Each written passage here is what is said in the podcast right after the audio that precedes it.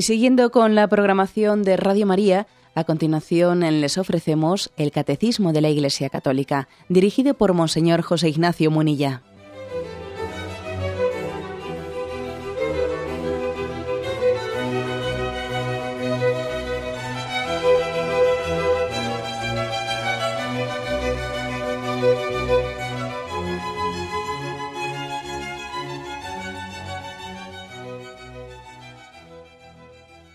Cordial saludo a todos los oyentes de Radio María.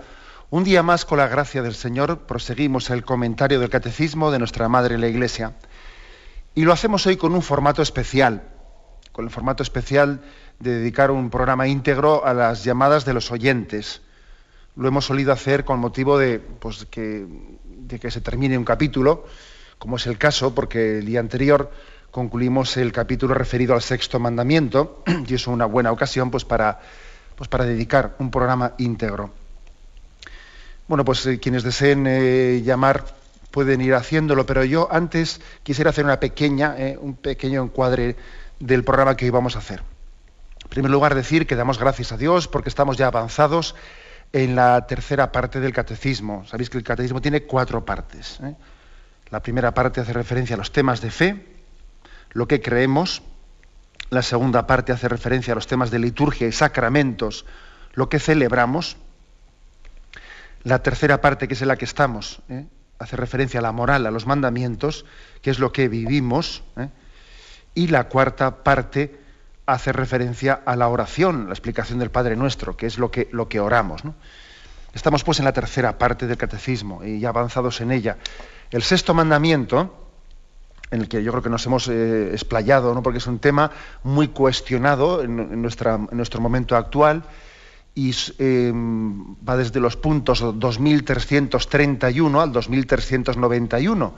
Nos hemos prodigado pues, porque entendemos que, al igual que el quinto mandamiento, bueno, pues eh, es una de, de las cuestiones que están más cuestionadas en nuestra cultura secularizada. ¿no?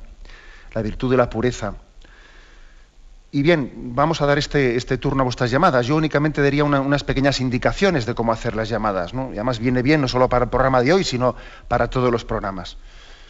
La primera indicación, pues que conviene que nuestras preguntas sean eh, escuetas y al grano. ¿eh? Y entonces que formulemos preguntas concretas. Y que tengamos cuidado y delicadeza en las preguntas, que no, que no hagamos nunca referencia a cuestiones concretas, personales de terceros, porque es injusto utilizar la radio para que sea un lugar de, denuncia de terceras personas hablando de nombres, apellidos, de en tal lugar, en tal parroquia. Eso no es correcto porque, porque eso tiene otros cauces otros cauces que tendrán que ser pues, eh, la corrección personal, el tú a tú y, en todo caso pues el obispo del lugar, etcétera. no podemos hacer llamadas a Radio María para hablar de denuncias de un sitio concreto, lo que sea. ¿no? En cualquier caso, aquí estamos para, estamos para aclarar dudas. Y, si hay, alguna situación que genera una duda, pues se comenta una situación, pero en genérico, no hablando de nadie en concreto, porque además sería injusto. Esa persona no está aquí para defenderse y faltaríamos a la caridad.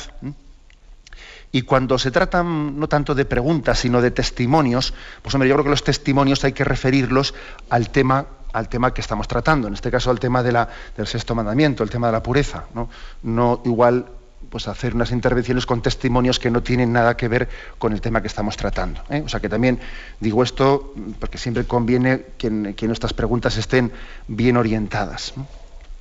Por ello, vamos a dedicar hoy este programa íntegramente a vuestra participación y con él, con este programa, concluimos la explicación del sexto mandamiento. A partir de eh, pues de la próxima vez que tengamos el programa, comenzaremos ya la explicación del séptimo mandamiento. Podéis llamar, por lo tanto, como tenemos costumbre, para formular vuestras preguntas al teléfono, al famosísimo teléfono que tantas veces repetimos, en 917 107 700, 917 107 700.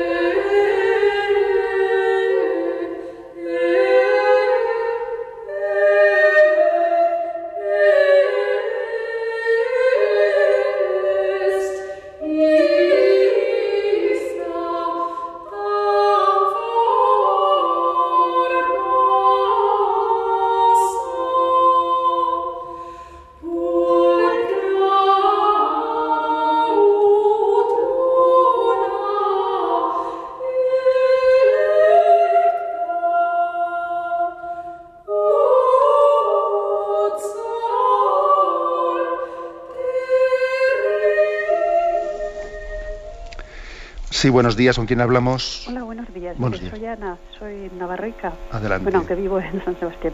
Eh, yo tengo 63 años y antes nuestros padres solamente existía un mandamiento, el sexto. Entonces hemos pasado de, del blanco al negro sin, sin contar con los otros. ¿no? Yo tengo un decálogo muy bonito, que el primero amar a Dios sobre todas las cosas. El segundo, eh, jurar, juramos cuando nos apetece. Tercero, nos santificamos las fiestas. El cuarto, no obedecemos a nuestros padres. El quinto, matamos. El sexto, cometemos actos impuros. El séptimo, robamos. El octavo, levantamos falsos testimonios. El décimo, deseamos la mujer de nuestro prójimo como el primero. No hemos amado, no llegamos al décimo. Esta es la reflexión que yo hago. Pues, pues- gracias por su llamada, Ana. Bueno. Que yo creo que la intervención del oyente mm, nos, nos da una, un punto de, de comienzo interesante. Es decir, la importancia de que haya un equilibrio entre los mandamientos, entre los distintos aspectos de la moral. Y la oyente ha puesto el dedo en la llaga en, en el tema de que es verdad que a veces el, el entorno cultural en el que estamos pues puede hacer que se fije mucho más en, una- en un aspecto que es como un, eh, eh, digamos, un, un valor que está muy en alza en un momento cultural y en detrimento de otros que están como eh, pues muy denostados o entonces resulta que en un tiempo determinado pues eh, todo el mundo se fija pues en, eh, la cuestión de la pureza en la, época en la que igual eh, muchos de vosotros pues soléis dar el testimonio de que nos estábamos fijando a ver si la manga es un poco más, car- más corta, más ancha, y ahora resulta que, que estamos en el polo opuesto, donde parece que hablarle a alguien la modestia del vestir es casi pues ser antidiluviano, hablar, tratar del tema de la modestia del vestir. O sea, fácilmente pasamos de, de un extremo al otro. Y es muy importante que seamos equilibrados en la vivencia de todos los mandamientos, ¿eh? equilibrados. Y además yo creo que cada uno insistiendo un poco más en donde le aprieta el zapato. ¿eh? Porque yo aquí en este programa he dicho que hay dos maneras de leer la Sagrada Escritura, que también yo aplicaría este principio a los mandamientos. ¿no? Una manera de leer la Sagrada Escritura es fijarme especialmente en los pasajes que más me, bueno, pues más me gustan, que más significativos me resultan, ¿no? y dejar un poco en el olvido los pasajes de la Escritura que no me dicen nada. Bueno, eso es un poco peligroso. Hay otra manera, complementaria con la primera, que es decir, los pasajes de la Biblia que no me dicen tanto de, de esta parte del Evangelio, este capítulo de, de San Lucas o de San Juan, que no me dice tanto, me voy a fijar en él porque si no me dice nada, si no me resulta significativo, quiere decir que tengo una carencia y me tengo que fijar en ello. O sea, así también tenemos que acercarnos a los mandamientos, ¿no? No únicamente centrándonos en los que nos sean, ¿eh? en aquellos con los que tengamos más facilidad, sino también teniendo valentía para abrirnos, eh, abrirnos a, a- a ser sanados en aquellos en los que tenemos más, más diferencia. ¿no? Yo creo que existe una cosa que se llaman que es los pecados de época. Y los pecados de época son que hay momentos históricos en los que, bueno, pues determinados pecados parece que la sociedad los acepta como si fuesen incluso derechos y entonces únicamente los cristianos a la luz de la revelación son capaces de caer en cuenta que, eso, pues independientemente del momento histórico, trascendiendo el momento histórico, pues es contrario a la voluntad de Dios y lo será siempre, ¿no? Es un pecado de época en nuestros tiempos, pues es, eh, pues, pues por ejemplo la impureza, que es vivida, pues, es presentada como si fuese una especie de juego lúdico, derecho de la persona a su sexualidad, y, etcétera, etcétera. ¿no? Es un pecado de época que nosotros sin obsesionarnos con ello, pero tenemos que tener la valentía de proclamar el mensaje de Cristo cuando está de moda ¿eh? o, vamos, o cuando hay una ceguera colectiva, es lo mismo, ¿no? con fidelidad. Bueno, pues adelante, damos paso a un siguiente oyente. Buenos días. Buenos días, padre. Buenos días, sí, le Eh, escuchamos. eh, me alegro de saludarle. Igualmente. ¿Me oye? Sí, sí, adelante, le escuchamos. Sí, que soy yo. Pues mire, yo quiero agradecerle siempre que puedo oír, que lo oigo bastante, eh, a usted en Radio María, eh, sobre todo la semana que habló del Espíritu Santo. Fue preciosa, fue hermosa y profunda y, y nos hace mucha falta. Esa semana me encantó. Bueno, yo soy una viuda que desde siempre soy viuda. Y, y en cuanto al sexto mandamiento, yo comprobar mi vida, soy una persona orante, creo que sí, en la medida que puedo y el Señor me ayuda, pues, pues eh, si alguna vez, y guardo, guardo pureza, ¿eh? como una monjita podría decir, eh. entonces, si alguna vez ha habido una impurecilla, pues eso me desconecta de esa unión con Jesucristo a la hora de la oración, porque Jesucristo es el que nos lleva al Padre, de la mano de Él nos eleva el Espíritu Santo y queda todo en esa luz preciosa que es la oración contemplativa. Bueno, pues eh, eso es lo que quería decirle, que, que la impureza y hoy en día como va el mundo, como se ve el mundo, pues se siente muchísima pena porque la hermosura, el amor de, la fuente del Padre, pues, pues esta gente a lo mejor no, no han tenido oportunidad de, de, ese segundo o dos segundos, lo que nos quiere dar, de, de, probar esa hermosura. Padre, no quiero alargar. Muchísimas, gracias por su ¿eh? intervención. Yo me imagino que, muchas personas, igual que pueden escuchar una intervención como, como la que ha hecho nuestra oyente, pues les puede parecer un poco extemporánea o les puede parecer, pero bueno, pero qué cosas o se pueden incluso reír ¿no? de lo que ha dicho el oyente, pero sin embargo, sin embargo, eso que ha dicho de que eh, la impureza nos desconecta, eh, impide que tengamos una intimidad ¿no? con el Espíritu Santo y con Dios, eh, pues es justamente lo que dice San Pablo, ¿no? ¿No sabéis que sois templos de Dios, que el Espíritu Santo habita en vosotros? Vivid pues en pureza. Es decir, pues sí, es decir, uno de los argumentos para vivir en pureza, vivir en castidad, es decir, vivir con la sexualidad integrada en la vocación al amor y no vivir en la sexualidad como una búsqueda de placer desconexionada con nuestra vocación, una, una de, las, de, los razonamientos que da la Sagrada Escritura es este, es decir, somos templo del Espíritu Santo y tenemos que respetar nuestro cuerpo eh, sabiendo, sabiendo que es cuerpo de Dios y que Dios habita en nosotros. Adelante, vamos a pasar a un siguiente oyente. Buenos días. Hola, buenos días. Buenos días, sí. Eh, bueno, yo quería saludarle, le llamo de Alicante y quería saludar porque estuvimos hablando con don Rafael y nos comentó que era que usted fue alumno suyo. Sí. Y nada, pues eso, darle recuerdos de su parte. Y nada, simplemente yo hacerle una, una, una pregunta que no, no sé si, si se ha tratado en, en el transcurso de, de todo o sea, de todo el tiempo que se ha estado hablando del periodismo, porque la verdad es que no lo sigo todos los días, solamente cada vez que puedo y era simplemente el poner un poco una cuestión en el aire a la hora de, hablar de los, de los sacerdotes y de la, de la apertura que tienen a, las o sea, a los a los movimientos que el Espíritu Santo ha suscitado en la Iglesia, ¿no?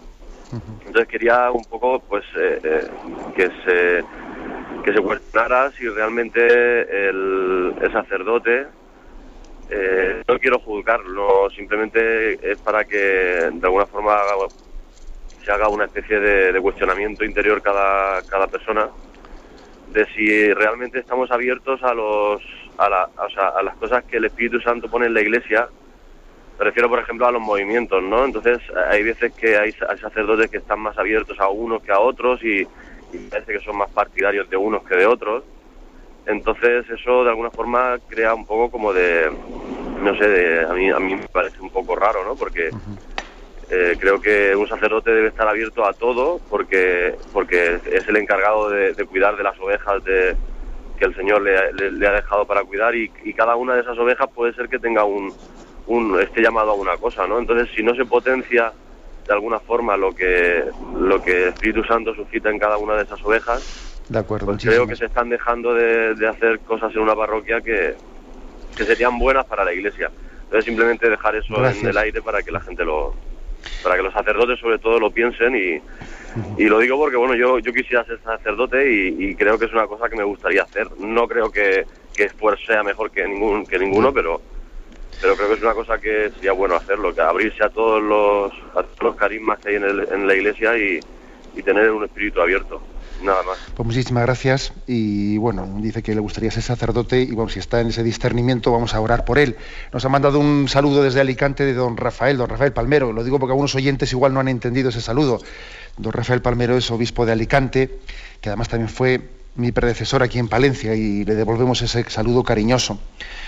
Bueno, el tema que trata que ha tratado pues, el oyente es interesante, es decir, la, acogida, la importancia de la acogida que tenemos que tener a todos los carismas. En la Iglesia Católica yo creo que se, se caracteriza pues, no por ser monolítica, ¿no? es apostólica, pero además de ser apostólica también es carismática, en el sentido de que hay una pluralidad de carismas en el seno de la Iglesia y bendito sea Dios, ¿no? Y tenemos que acogerlos y tenemos que valorarlos, ¿no? Y son un don del Espíritu Santo. Yo a nuestros sacerdotes y a nuestros seminaristas les suelo decir mucho que es importante que un sacerdote, un seminarista sea padre, padre de todos los carismas, sin necesidad de ser hijo de uno en concreto. Y si es hijo de un carisma en concreto, eso no tiene que limitarle su capacidad para ser padre de todos. ¿eh? O sea, es que eso es importantísimo, porque claro, cuando uno está en una parroquia y hay unos carismas distintos a la parroquia anterior, pues está llamado a ser padre de esos carismas. Y, entonces es algo muy hermoso. Al mismo tiempo también los sacerdotes tienen que cuidar la unidad, porque, hombre, yo creo que en esto hemos avanzado mucho. Yo recuerdo que, que pues, no hace muchos años eh, había demasiados piques, piques y, roces entre carismas. ¿Eh? yo soy de tal, yo soy de esto. Y, entonces, bueno, yo creo que en esto hemos avanzado, pero por supuesto todavía es un tema pendiente, ¿no? Es decir, es muy importante que también el sacerdote en el seno de la parroquia pues haga una llamada a la comunión entre los carismas, ¿eh? para que no haya fricciones, yo soy de tal, yo soy de cual, y a veces también el sacerdote pues igual tiene que hacer alguna llamada de atención, ¿no? Pues para que los carismas tengan esa capacidad de, reconocer a los demás también. Es decir, una parroquia es una comunidad de comunidades, ¿eh? una, comunión de carismas, y entonces el, sacerdote tiene que hacer también, primero, esa labor de, acogimiento de todos los carismas aprobados por la Iglesia y al mismo tiempo de, coordinación y de comunión, que también es, importante.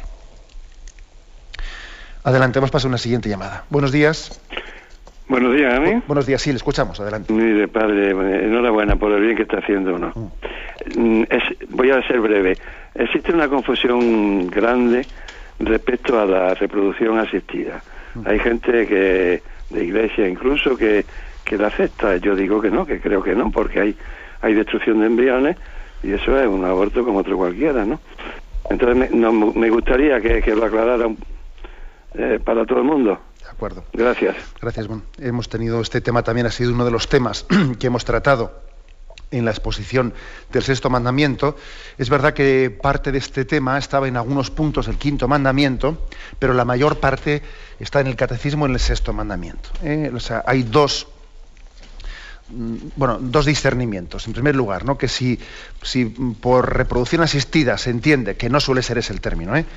si se entiende el hecho de que la medicina ayude, ayude a que el acto sexual natural pues pueda eh, llevar a, eh, puede llegar a ser fértil o fecundo, pues no hay ningún obstáculo eh, moral, sino todo lo contrario. Es decir, entendemos que la medicina está para ayudar a que el acto sexual natural llegue, pues, llegue a ser fecundo. Ahora, generalmente, por reproducción asistida se entiende otra cosa. Se suele entender el hecho de que se supla se supla el acto sexual natural y entonces eh, exista, pues una, bien sea una fecundación in vitro o bien sea una inseminación artificial. Y entonces entendemos que eso es contrario al lenguaje, al lenguaje natural y al lenguaje que Dios mismo ha dejado expresado en la naturaleza. Dios ha querido que el ser humano sea concebido en un acto de amor. esto no es casual. ¿eh? Dios nos ama y Dios nos trae a la vida por amor. Y Dios ha querido que el lugar digno para que el hombre sea concebido, pues no sea un laboratorio, no sea una inseminación artificial, no, que el lugar digno para que el hombre sea concebido sea un acto de amor. Entonces, eh, eh, eso es un principio básico. A este se añade un segundo, que es lo que el oyente también ha dicho, y es que en muchos métodos estos de reproducción asistida en toda la fecundación in vitro ocurre además que todavía se añade lo anterior, que existe pues, un, tanto por ciento muy grande de abortos, que se producen muchos abortos, sacrificio de embriones, como un medio para conseguir el fin de que alguno en concreto siga adelante. ¿no? Entonces, eh, claro, pues entendemos que el fin no justifica los medios, que hay un tanto por ciento muy alto de las personas que se someten a la fecundación in vitro que no obtienen eh, su, su, meta, la, mayoría, ¿eh? incluso en torno al 60%, 70%, ¿no? No, no obtienen, pero pero, han podido dejar muchos abortos por el camino y los que lo obtienen, los que lo obtienen, sin embargo, también han podido ser a un alto precio, eh, dejando muchos embriones sacrificados. Luego, estas dos, estas dos son las razones principales por las que el, Catecismo de la Iglesia Católica habla claramente de que la reproducción asistida, entendida en este sentido como supletoria, ¿no? O sea, no, asistente al acto natural, sino supletoria del acto natural, el acto de amor, pues es contraria a la dignidad con la que Dios ha querido que el ser humano sea concebido. Adelante, hemos pasado a un siguiente oyente. Buenos, días, monseñor. Buenos días, sí, le escuchamos. Le, saludo desde aquí, desde Valencia. Mire, eh, soy abuela de cuatro nietos y quería que me informara, o sea, me diera para ayudar a mis nietos a la cosa, si, o sea, si tenemos nosotros, por ejemplo, la obligación también de, de enseñarle a la cosa sexual, enseñarle sobre, sobre, sobre cómo, si es a nosotros, a los padres, si nosotros también estamos implicados ahí, ya que estamos eh, dando, alimentándolos y ayudándoles a los padres. O sea, que quisiera saber si nosotros también tenemos ahí un papel que jugar sobre la cosa de la sexualidad y del sexto mandamiento. Muchas gracias y está haciendo mucho bien a todo el mundo, a toda España con, el programa que tiene tan bueno. Bueno, muchas gracias. Muchísimas gracias y damos gloria a Dios porque yo muchas veces suelo decir que, bueno, que están bien los agradecimientos, pero que no tenemos que prodigarnos en dar jabón, ¿eh? que damos gracias a Dios y damos, le damos gloria y rezamos unos por otros. Bueno, pues lo que dice la, la oyente, vamos a ver, oye, es evidente que los primeros responsables de la educación de los hijos son los padres, no son los abuelos. Eso ya lo sabemos, ¿no? Son ellos los que tienen el derecho de ver. Ahora, es verdad que los abuelos están cumpliendo un papel importantísimo, importantísimo, porque la medida que están supliendo en gran parte a una, una, carencia grande que tiene una generación de padres jóvenes que ya son hijos de la secularización pues sí, que tienen una inspiración cristiana en sus valores, pero que no tienen la, educación o la han olvidado o fueron educados en su infancia y ahora ya viven de las rentas y no han cultivado, se alejaron de la práctica religiosa y eso ha conllevado pues que no, tenga capacidad de razón de su fe, es decir, hay una carencia grande en un tanto por ciento alto de los padres, ¿no?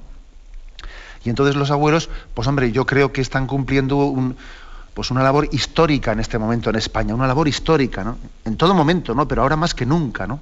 Ahora más que nunca. Entonces yo, yo entiendo que eso es como una especie de delegación, ¿eh? de delegación subsidiaria, ¿no? Que, existe de los padres hacia los abuelos, que, tiene sus peligros, porque claro, eso no quiere decir que el padre se pueda con ello desimplicar, ¿no? Que se sienta autorizado para, para no implicarse, eso sería incorrecto pero sí que es correcto que pida ayuda, pues, consciente de su carencia, ¿no? que los abuelos le, ayuden. ¿no? Y en esa ayuda entra también la formación educación sexual. Hombre, es que es inseparable. Es que yo cuando le hablo a mi nieto, ¿no? le hablo a mi nieto de, del cristianismo en su conjunto, pues es que es, es imposible que deje un capítulo en blanco. capítulo en blanco. Pues será importante que haya una coordinación de los abuelos con, con los padres, etcétera, una coordinación eh, pero yo creo que es importante también que exista ese valor, eh, o sea, que seamos capaces de transmitirles el valor de la pureza. Y una capacidad crítica, a mí me parece muy importante la capacidad crítica. La capacidad crítica hacia todo lo que vemos a nuestro alrededor y, de alguna manera pues tenemos el peligro de tragarlo como si fuese normal. Eso es un peligro muy grande, ¿no? Confunde que nuestros nietos, nuestros hijos, confundan lo normal y lo corriente. Claro, como ven que tantas cosas son corrientes, son corrientes vestir así. Es corriente la pornografía, es corriente. Será corriente, pero no es normal. Y es muy importante que transmitamos ese concepto, ¿eh? que me lo habéis escuchado muchas veces en este programa, ¿no? O sea, es decir, ayudar a, a, las generaciones más jóvenes que tienen el riesgo de no tener ¿eh? otras referencias para entender que lo que está ocurriendo a, nuestro alrededor, esta especie de hipererotización, esta obsesión por el sexo, que lo llena todos los anuncios, todo, todo, todo, ¿no? Esto no es normal, ni lo será nunca. Y por mucho que, que, esté pues, totalmente asumido, no será nunca normal. ¿eh? O sea, transmitir capacidad crítica. Yo procuro hacerlo mucho con los sobrinos, cuando hablo con ellos, ¿no? O sea, que ellos, que ellos mm, vean, ¿no? Vean el mundo y no traguen todo, que no traguemos todo, ¿no? Esto me parece importantísimo. Adelante, más para un siguiente oyente. Buenos días. Hola, buenos días. Buenos días, sí, le escuchamos. Eh, vamos a ver, es con referencia al sexto mandamiento. Usted, eh, a lo largo de todos estos programas, ha, ha hablado mm, en amplio abanico de lo que hace referencia al sexto mandamiento, pero a mí me ha tocado también porque porque eh, prácticamente soy incapaz de poderlo cumplir. Eh, yo intento ser cristiano, eh, de hecho estoy en una comunidad neocatecumenal y bueno, y intento seguir al pie de la letra lo que es ser cristiano. He vendido todos mis bienes, intento acudir lo más que puedo a las celebraciones, eh, intento lo más que puedo ser un cristiano. Pero, sin embargo, yo no sé si es que está el demonio metido en mí, pero el sexto mandamiento me es imposible cumplirlo. Yo intento mantenerme en castidad, pero, pero imposible. Por mis propios medios mm, prácticamente lo veo imposible. Yo le pediría que, no sé, que me, que me diga algo para ver de qué manera yo puedo salir aquí. Porque es que no me veo con, no me veo capaz de poderlo cumplir. A la mínima que puedo intento incurrir en, en, pues en, el, eh, en, caer nuevamente eh, en, este en este mandamiento. No estoy casado no tengo compromiso eh, soy soltero pero sin embargo a la mínima que puedo pues si tengo posibilidad caigo pues en este, en este en este mandamiento eh, y, casi yo, estoy desesperado, prácticamente desesperado, porque no hay manera, no hay manera de poder salir de aquí. A ver qué me puede decir usted, me puede aconsejar, qué puede hacer. Le agradecemos mucho su llamada, porque yo creo que su llamada, aparte de ser muy sincera y aparte de ser a corazón abierto y poner todas las cartas encima de la mesa, ¿no? de esa manera tan clara que lo ha hecho, pues yo creo que es una llamada que le ayuda mucho a los oyentes, ¿eh? para darnos cuenta de que todos tenemos nuestras luchas y nuestros frentes y tenemos que tener mucho cuidado en juzgar, en juzgar con ligereza eh, a todas las personas que luchan eh, por, por, vivir el sacramento de la pureza, porque a algunos no les cuesta nada. Hay personas que vivir la pureza casi para ellos es con natural. Y les parece que cuando alguien cae contra la pureza, pero ¿cómo puede ser tan guarro? ¿no? Entonces, o sea, no, no, no, no entienden que cada uno en esta vida a cada uno nos aprieta el zapato por un lado, ¿no? Entonces, lo primera es, primero es que seamos muy humildes a la hora de, juzgarnos unos a otros, porque cada uno tenemos nuestra batalla personal. Y es más, ¿no? El oyente habla de que tiene un cultivo, tiene, bueno, pertenece a una comunidad en la que tiene un cultivo cristiano fuerte, y además también eh, por esa comunidad ha pasado por, pues yo diría, por pasos importantes, como el de desprenderse de los bienes materiales, dárselo, dárselos a los pobres, que a ver quién ha hecho eso, ¿no? Muchas veces, ¿no? O sea, es decir, bendito sea Dios, ¿no? Y dice uno, ¿y cómo es posible que teniendo un cultivo espiritual tan fuerte y, teniendo el don de Dios para desprenderse de los bienes y dárselos a los pobres, cómo es posible que haciendo esas cosas que a otros les costaría muchísimo, sin embargo en el tema de la pureza tenga esa especie de espina clavada y asignatura pendiente que no es capaz de superar? Bueno, pues es que yo creo que eh, por la sencilla razón, por la sencilla razón de que Dios tiene un plan para cada uno. Dios tiene un plan. Yo me acuerdo mucho, me estaba acordando, según hablaba el oyente, pues de ese famoso episodio de, San Pablo, ¿no? en el que él dice que tenía una, espina clavada en su carne. No dice qué espina era, ¿eh? pero muchos la interpretan como una espina en el tema de la pureza. Tenía una espina clavada. Y pedí por tres veces que me fuese quitada esa espina.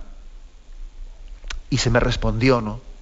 Dios le, dijo, a, le dijo a Pablo, mm, te basta mi gracia tú sigue adelante luchando, no te voy a quitar esa espina ahora. es decir, va a formar parte del plan providencial de Dios. O sea, lógicamente Dios no quiere el pecado, ¿verdad?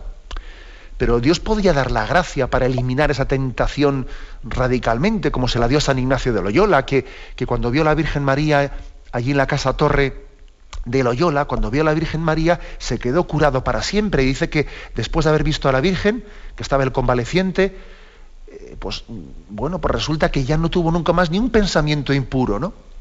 Yo cuando escucho eso me quedo maravillado, ¿no? Dice que, que será la Virgen María que viéndola podemos quedar sanados para siempre de la impureza. Bueno, eso se lo dio San Ignacio, pero a otros no se lo ha dado. Al oyente no se lo ha dado, ¿no? Y entonces, ¿qué? Pues entonces Dios tiene para este oyente y para muchos cristianos, tiene para nosotros, ¿eh? tiene un designio de decir, mira, no te voy a quitar la espina, te basta mi gracia, sigue adelante. Yo creo que igual, si, ¿qué, hubiese sido de nosotros, de este oyente en concreto, ¿no? si hubiese podido vencer plenamente esas tentaciones, entonces se viese absolutamente ya pues, seguro de poder caer, ¿no? igual tendría otros pecados peores, que serían el de la autosuficiencia, el de la soberbia, el hecho de que él se tenga que ver débil y una y mil veces levantándose y pidiendo perdón, y viéndose como un niño que no, que no termina de, aprender a andar y vuelve a caerse. El hecho de que tenga que verse tan débil, igual algún día entendemos cuando estemos en Dios que eso fue, que, fue una providencia de gracia para que Él no se ensoberbeciese, para que estuviese siempre cerca de Dios pidiendo misericordia y pidiendo perdón. Igual esa debilidad es una providencia de Dios para que entendamos que nosotros somos mendigos de la gracia. ¿Eh? Por lo tanto, lo principal ¿eh? es que de esa debilidad usted no deje que el tentador la derive en tentación contra la esperanza. Esa es la clave. Usted comience a luchar contra la impureza no permitiendo que su debilidad le lleve a la desesperanza. Usted sea como un niño, como un niño que le dice, mamá, que me he caído, y, levántame. O sea, sea como un niño. No permita nunca ¿no? que de la impureza el demonio saque la desesperanza, porque esa es su estrategia. ¿eh? Su estrategia es, ves cómo no vale para nada, ves cómo siempre te confiesas de lo mismo, ves cómo no avanzas, pero si eres un falso, si eres un hipócrita, esa es su estrategia. ¿eh? Y hay que desenmascararla con contundencia, ¿no? Con contundencia. Bueno, adelante, vamos a dar paso a un siguiente oyente. Buenos días. Hola, buenos días. Buenos días, sí, escuchamos. Eh, las palabras que acaba usted de decir, qué hermosas son. Mm, yo quería dar mi testimonio. Yo me quedé viuda muy joven y a los 10 años tuve un hijo con una persona divorciada. Mm, empezamos a vivir juntos en familia. Bueno, pues yo pensaba que, que estaba haciéndolo bien. Iban a anular el matrimonio, etcétera, etcétera. Bueno, pero yo en mi alma yo sabía que a mí el Señor no, que yo me consideraba que mi, cuerpo era el templo del Espíritu Santo no lo estaba haciendo bien. Entonces, a, base de muchas cruces, pues yo ya planteé la situación y dije que, que no, que, que si quería seguir en casa, que aquí era como un hermano. Entonces, hablé con mi sacerdote y yo lo que quería era confesarme y comulgar, lo que siempre mi alma me pedía. Se marchó hace cuatro años Mm, pero la relación entonces, como es el padre de mi hijo, yo acepto que venga, lo vea y tal que cual, pero aquí en casa no, no duerme. Y soy la mujer más feliz del mundo. El Señor me, me quitó la venda. Yo pensaba que había muchas cosas que no que, que estaban bien, que bueno, que, que no, que qué más da, que pero pero yo en, en, mi alma, mis la Virgen, me ayudó muchísimo. Pasé un calvario, muchas depresiones. El demonio estaba ahí, engañándome diciéndome que todo valía, que todo estaba bien. y, no. Y ahora ya le comento que, que, estamos hechos por y para Dios y, y, lo primero para mí es el Señor, mi hijo y mi familia y, me siento feliz. Pues muchísimas gracias por su testimonio. Ahora es que yo cuando escucho cosas como estas, pienso que a veces la predicación de la Iglesia perfectamente se puede hacer ya no siendo pues, un predicador el que, el que proclame unas verdades morales, ¿no? sino trayendo, eh, trayendo también a un púlpito como es este de Radio María los testimonios, o sea, los testimonios, ¿no?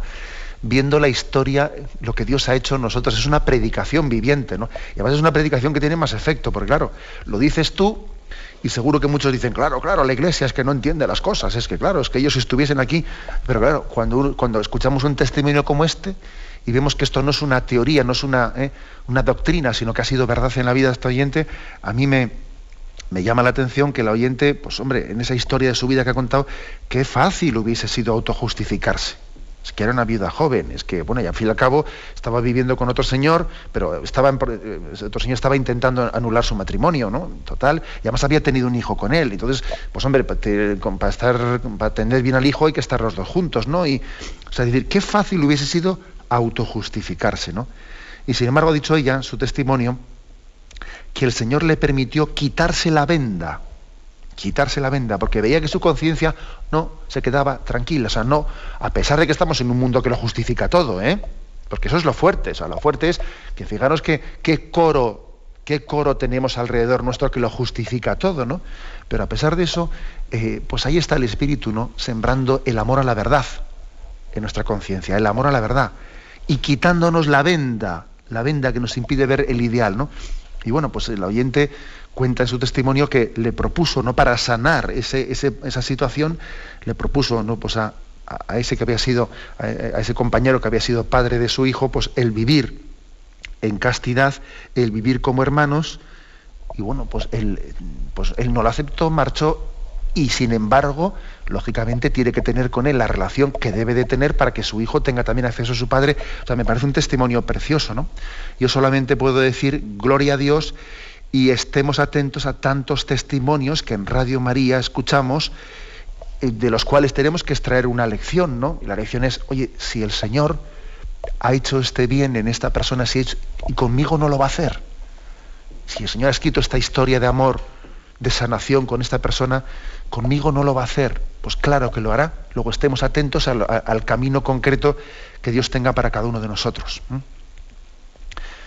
Bueno, adelante, damos paso a un siguiente oyente. Buenos días. Buenos días, Buenos días, sí, le escuchamos. Yo quería comentarle, le llamo desde Alicante, me llamo Elena, ¿por qué el problema que tenemos, yo pienso como mujer, a la hora de ir a confesarte los pecados de castidad, de impureza, es por el hecho de ser mujer o otro pecado cualquiera de, de, cualquier pecado, los siete pecados capitales los confiesas, pero el de la impureza, es super, los pecados de la carne, confesarlos es, es, es, que es superior a mí, o sea, llegar a ese momento de confesarlos, a veces pienso de ir a confesarme con otro sacerdote que no es mi confesor, para que no sepa que soy yo la que estoy pecando, o sea, la lucha que ha presentado este anterior que ha hablado es una lucha que también tenemos las mujeres, no todas, pero algunas sí, y luego a la hora de de recibir al Señor en la comunión, se te presentan, se me presentan a mí todos los pecados, como diciendo, ¿dónde vas tú a comulgar siendo como eres? Todas estas cosas, no sé si son escrúpulos o si es que, no sé, a ver usted qué me dice, monseñor. Bueno, pues mire, yo me, alegro, vamos, me agradezco muchísimo esta llamada porque también ilumina otro aspecto, ¿eh? otro aspecto.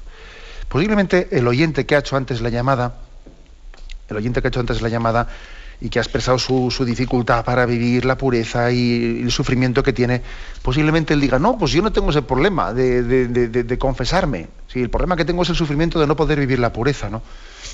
Y usted lo que dice, para mí el problema más que en, luchar y tener esperanza en vivir la pureza, pues es el momento de confesarme, ¿no?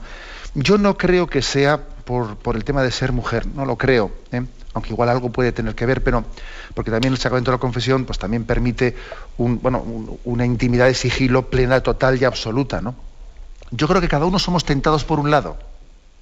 Cada uno somos tentados por un lado. El demonio es astuto, o sea, no podemos olvidar que existe el demonio.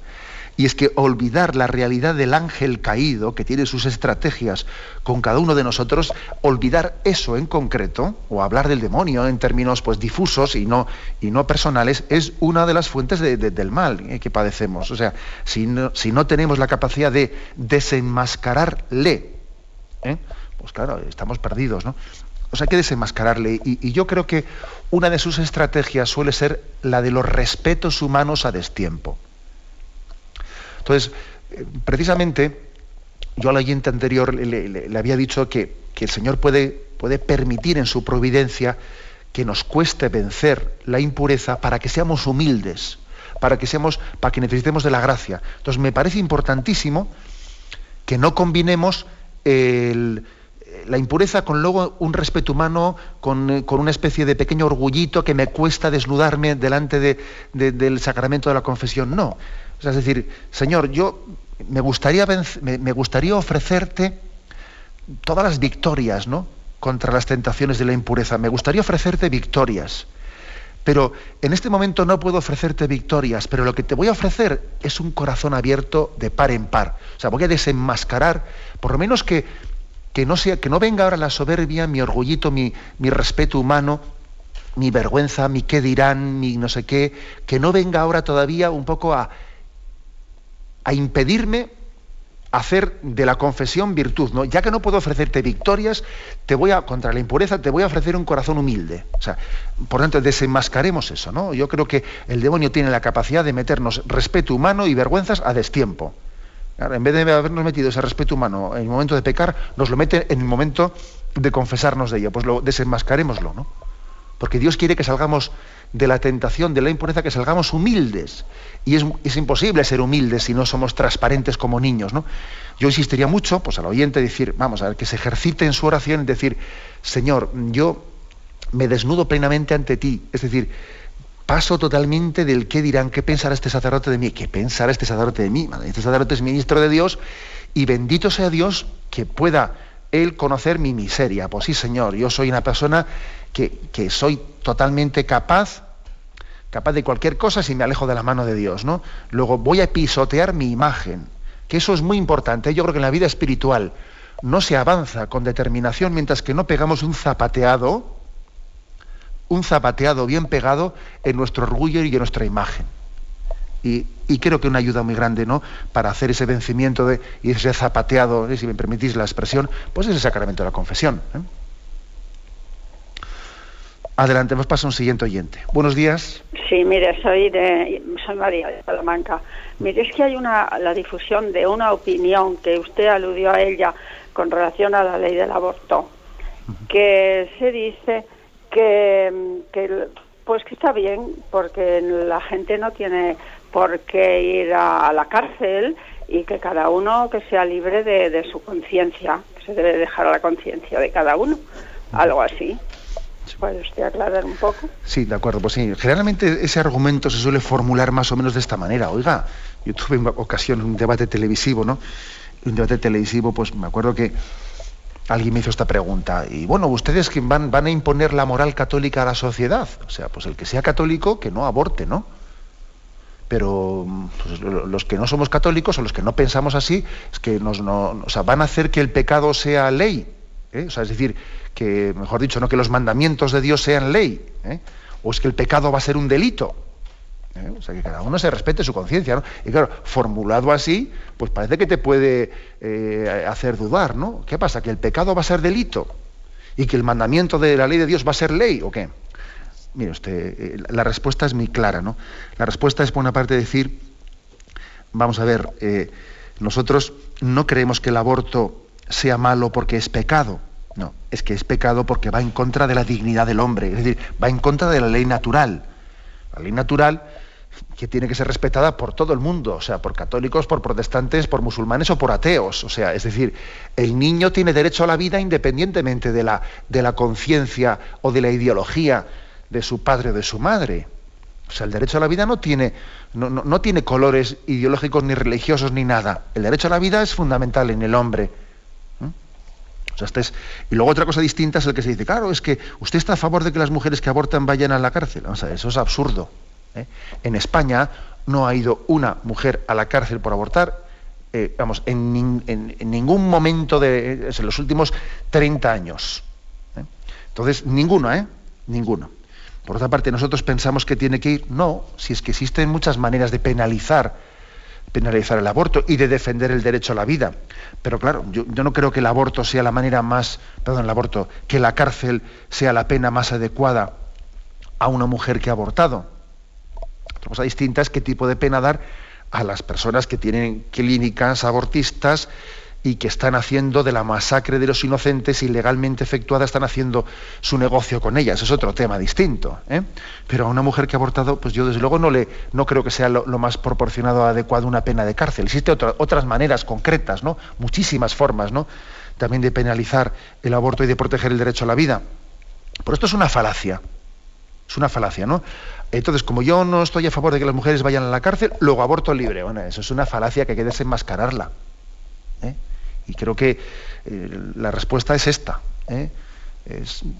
me acuerdo que ante, este argumento, ante en ese debate concreto al que estoy haciendo referencia, ante el argumento de decir, bueno, a nadie se le obliga a abortar, que aborte quien quiera, ¿no? Aborte quien quiere, a nadie se le obliga a abortar. Yo digo, sí, pero al niño se le obliga a morir. Al niño se le obliga a morir, claro, al niño nadie le pide permiso para ver si quiere vivir o no.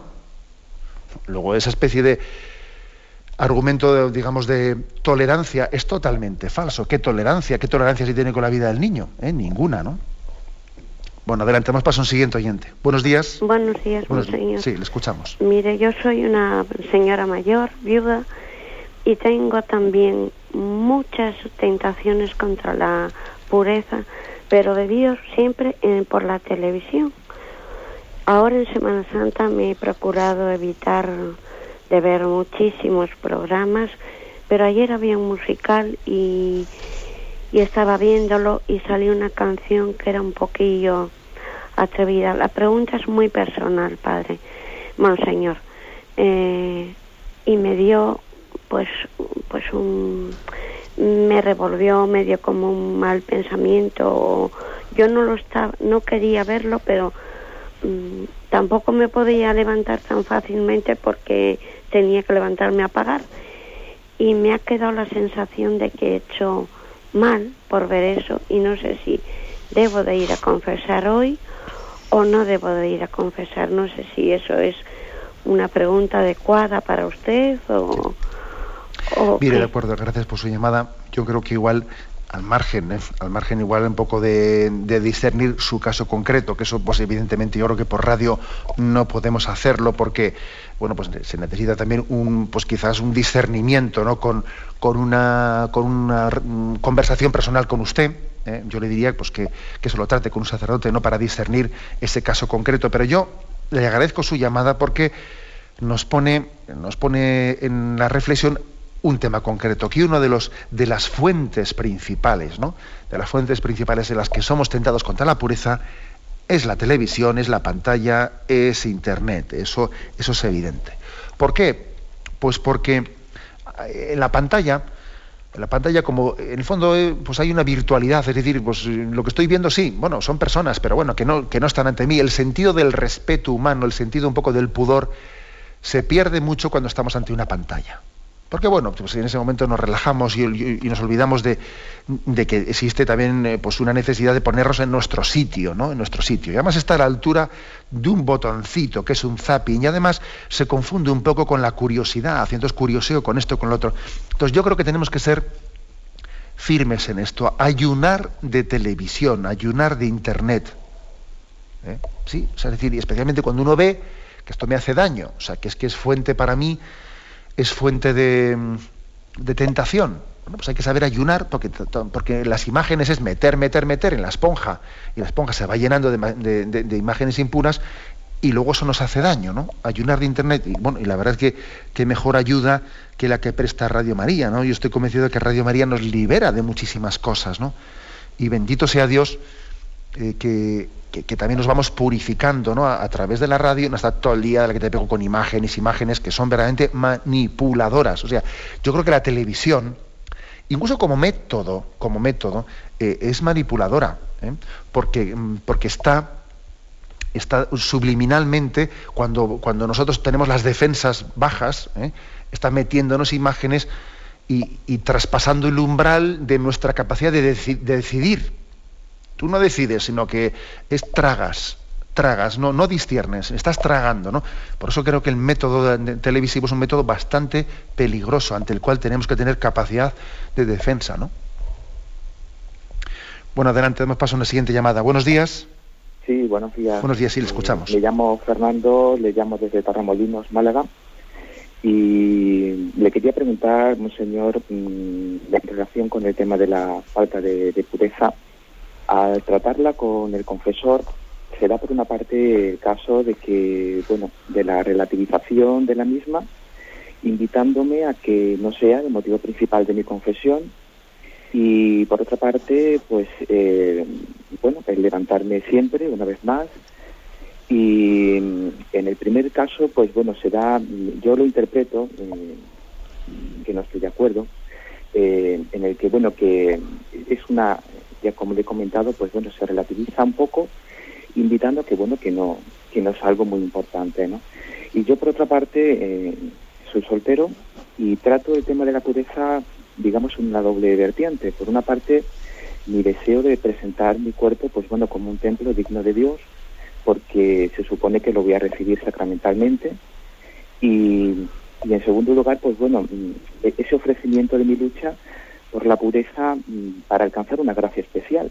Eh, como es una lucha, como he dicho en el primer punto, pues eh, yo deseo pues bueno ofrecerlo porque sé que, dentro de la Iglesia pues bueno hay un cumplimiento dentro de los votos y normas de las órdenes religiosas y, es mi deseo, ¿no? Eh, me tiene que costar, es mucho lo que pido porque sé que, que bueno que a Dios pues le duelen todas las infidelidades que se puedan dar dentro de su Iglesia y, bueno, y para mí es una lucha, o sea, yo acudo a la confesión, pues bueno, muy frecuentemente, eh, quizás tres veces al mes, y, bueno, y ahí estoy. No la utilizo como un medio, porque sé que bueno, he caído y, me, voy eh, me va a absolver el sacerdote, sino que bueno, que tengo que hacer sacar esa humildad, eh, aunque sea el mismo confesor, como se decía anteriormente, no me importa, eh, seré mi debilidad y, en mi debilidad está mi fortaleza. Nada más, muchas gracias. Gracias por su testimonio. De las cosas que ha dicho, yo entresaco lo, lo primero, lo último, ¿no? antes de que se me olvide, el hecho de que eh, el oyente busca un estímulo, me parece un testimonio que nos puede ayudar a los demás, busca un estímulo en el ofrecimiento de su lucha por la pureza, pues como igual dice, bueno, veo que, me faltan, eh, digamos, garra o fuerza para luchar, ¿no? Voy a ofrecer esta batalla contra la impureza por un tema concreto que sé que me motiva mucho, pues por ejemplo, pues eh, por tal persona que, yo le conozco está enferma, o por tal otra cosa, por tal intención del Papa, o por eh, la evangelización de, yo qué sé, lo que sea, es decir, ligar como, Señor, te voy a ofrecer esta lucha que sé que me cuesta o apagar esa televisión o tal o cual, lo voy a ligar por un ofrecimiento concreto. Esto es un método que puede ser bueno. ¿eh? Puede ser bueno, porque es curioso que aunque teóricamente nos debería de motivar el puro amor de Dios, luego somos de una condición en la que necesitamos también después tener motivaciones más inmediatas, más concretas, porque el puro amor de Dios debería de motivarnos, pero bueno, es que reconozcamos que, que por desgracia, como el primer mandamiento es el primero que incumplimos, pues claro, luego, luego resulta que nos cuesta más cumplir los demás, ¿no? Por supuesto que detrás de cualquier falta contra la pureza está la falta contra el primer mandamiento. Luego, recurrir también a un estímulo de, de un ofrecimiento por una intención y por otra y por otra puede ser bueno. Con respecto al peligro de relativización ¿no? en, el sacramento de la confesión, pues hay que estar atento a él. Sí que le diría al oyente que igual puede ser bueno como estrategia de un confesor, y yo a eso no lo, calificaría de relativismo, puede ser bueno que un confesor le diga a alguien que tiene pues, una especie de debilidad especial con la pureza, eh, bien, confiésate, sé fiel confesándote en tus caídas de pureza, pero no te centres exclusivamente en esas caídas de pureza. ¿eh? O sea, que las caídas de pureza no te hagan eh, ciego o no te, no te, lleven a quitarle importancia a todo el resto de las cosas de tu vida. Ojo con eso. ¿eh? Esto no es relativización, sino que a veces también eso ayuda mucho a luchar contra la impureza. O sea, ayuda mucho a darme cuenta que tengo también un problema de soberbia, que tengo también un problema de vanidad y que en el fondo además igual puede estar detrás de eso, de esto otro. ¿Eh? O sea que eh, cuando alguien tiene un problema de pureza, por supuesto que tiene que llevarlo a la confesión y ser muy transparente, pero teniendo cuidado de no hacer de eso el frente único, el frente único de su vida. ¿no? Hay más frentes. ¿eh? Y entre todos globalmente se, va, se va bueno, pues afrontando la tentación y buscando el ideal de la santidad. O sea que mucho ánimo y mucho ánimo y nos animamos todos mutuamente, ¿no? que a todos nos cuesta vivir este ideal, pero yo creo que el testimonio de cómo ver, de ver cómo todos luchamos nos ayuda, ¿eh? nos ayuda. Adelante, vamos a un siguiente oyente. Buenos días. Buenos días, padre.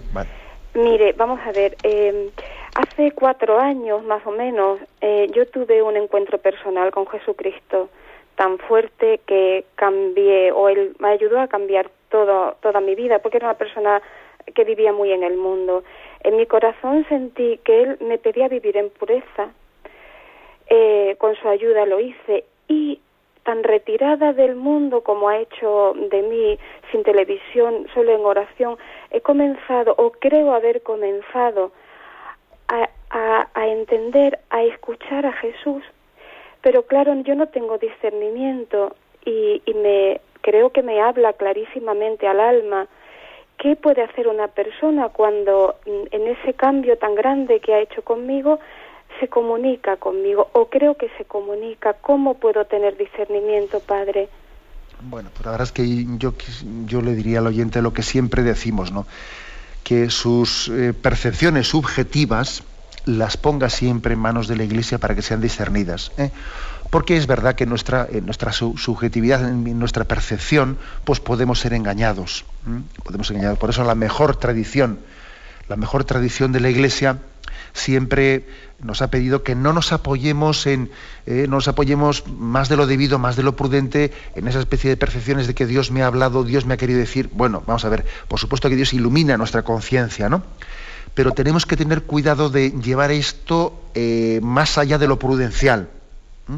Tenemos que fiarnos más del magisterio y de la predicación de la Iglesia que de esto que yo creo que Dios me ha dicho a mí en particular. ¿Explico? Eh?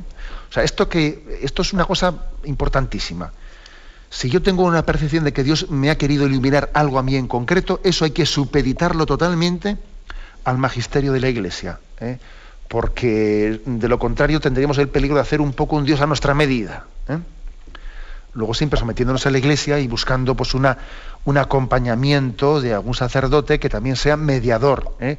en este proceso entre mediador entre pues el alma cristiana que tiene una relación personal con Dios y, el magisterio de la iglesia. ¿eh? Siempre esa mediación es muy sanadora. Adelante, nos pasa a un último oyente. Buenos días. Buenos días, monseñor. Buenos días, sí, eh, soy Juan desde, desde Fuengirola. Eh, le voy a hacer una pregunta eh, sobre, la, sobre la Sagrada Eucaristía. ¿Se puede comulgar de rodillas en la Santa Misa? después, segundo, ¿hay algún documento de la conferencia episcopal que lo prohíba? ¿Puede un sacerdote, por su propia cuenta, prohibir a su feligresía que se comulgue de rodillas? Y si lo hace, como lo ha hecho para la zona donde yo estoy durante la Santa Misa, ¿qué se puede hacer? En el documento Sacramento Dignitatis o eh, redenciones sacramento, el sacramento de la redención, en el, en el número 90 pone que los fieles comulgan de rodillas o de pie según lo establezca la conferencia de obispos. Y después dice, así pues no es lícito negar la Sagrada Comunión a un fiel, por ejemplo, solo por el hecho de, querer recibir la Eucaristía arrodillado o de pie. Mm. Y, y después en el, en el número en, el número 93 eh, solamente eso, que que la bandeja para la comunión de los, de, los, fieles se debe mantener para evitar el peligro de que caiga la hostia sagrada o algún fragmento. Y, yo veo que la mayoría de la iglesia no lo hace. Eh, pues muchas gracias por su programa y que Dios le bendiga mucho, Monseñor.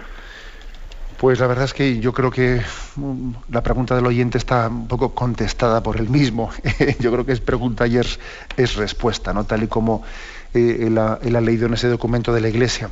Eh, vamos a ver, yo creo yo creo que en estas situaciones el consejo que yo daría es mm, no llevar a hacer como una batalla entre un fiel y un sacerdote, que igual al sacerdote le puede faltar una sensibilidad pues para, mm, pues para caer en cuenta de que mm, el igual, el igual sacerdote dirá, yo vamos a tener todos un gesto común y por tanto que nadie haga un gesto que eh, pretenda diferenciarse de los demás. Y, si alguien se arrodilla aquí, parece que le está dejando como más lugar a los demás que no se arrodillan, que lo deje, que, a veces los sacerdotes quieren valorar ¿no? la unidad entre todos hasta el punto de impedirle a alguien que tenga, y no hacen bien bien. A mí me parece que no tenemos que hacer ningún casus belli, ningún casus de guerra, pues por el hecho de que alguien se arrodille o no se arrodille, pues déjalo, pues bendito sea Dios y tiene pleno derecho. Y además, pues igual también nos está recordando a los demás también un sentido de, lo sagrado y no tenemos que sentirnos eh, denunciados, sino todo lo contrario, bendito sea Dios. O sea que también nos sentimos anunciados, no denunciados, ¿no? Porque alguien haga ese gesto junto a nosotros, ¿no? A veces juzgamos con dureza. Yo creo que tenemos que ser un poco más tolerantes. ¿Eh? es decir, bendito sea Dios, que yo por lo tanto haría una llamada a no problematizar estas cosas, pero yo creo que eso hay que hacerlo, como decía, no manteniendo un pulso, sino bueno, teniendo un diálogo con el sacerdote, pues profundo, afable, cordial, en, el cual él vea que nosotros no, no, queremos, no queremos con eso denunciar, ir contra nadie, ¿no? Sino, sino bendecir bendecir y glorificar a Dios por su presencia entre nosotros y, si podemos aportar algo, lo aportamos, pero además lo hacemos pues porque la Iglesia nos da margen de hacerlo. Si la Iglesia nos dijese otra cosa, haríamos otra cosa. Somos hijos de obediencia ¿eh? y tenemos que ser hijos de obediencia y al mismo tiempo tolerantes. ¿no? A veces no se tolera la obediencia, que es el colmo. ¿eh? Bueno, pues hemos cumplido el tiempo y hemos dado, eh, pues yo creo que damos gracias a Dios porque el sexto mandamiento lo hemos explicado en profusión, bendito sea Dios, eh, y ahora vamos a pedir la gracia de María. Sé tú nuestra pureza, sé tú nuestra alegría, María. Danos la gracia de vivir intensamente y profundamente este, esta virtud de la pureza, de la castidad. Me despido con la bendición de Dios Todopoderoso, Padre, Hijo y Espíritu Santo. Alabado sea Jesucristo.